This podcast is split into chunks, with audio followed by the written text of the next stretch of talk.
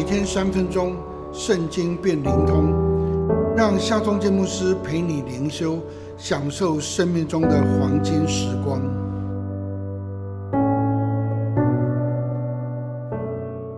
四世纪八章二十七节，基甸以此制造了一个以弗德，设立在本城俄弗拉。后来以色列人拜那以弗德，行了邪淫。这就做了基甸和他全家的网罗。基甸除灭了米甸的两个王。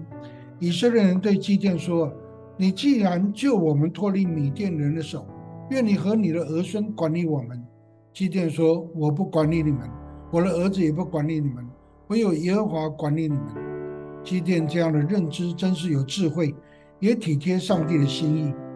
但是遗憾的是，基甸竟然要求百姓。把从米甸人夺取来的金耳环交给他，百姓交给基甸的金耳环金项链，大约二十公斤重。基甸就用这些金子打造了一个金以弗德的偶像。这个动作导致后来以色列人祭拜这个金以弗德而离弃了上帝。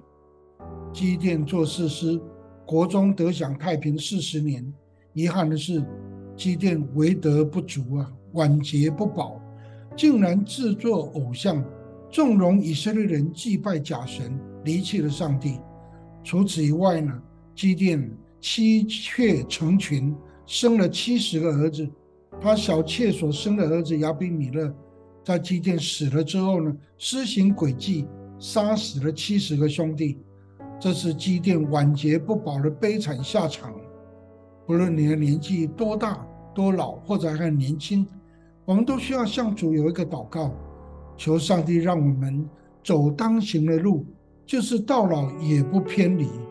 让我们来祷告吧，慈悲怜悯的上帝啊，我们以基甸为榜样，也要以基甸为见解。求主让我们一生走当行的道，就是到老也不偏离。奉靠耶稣基督的名祷告，阿门。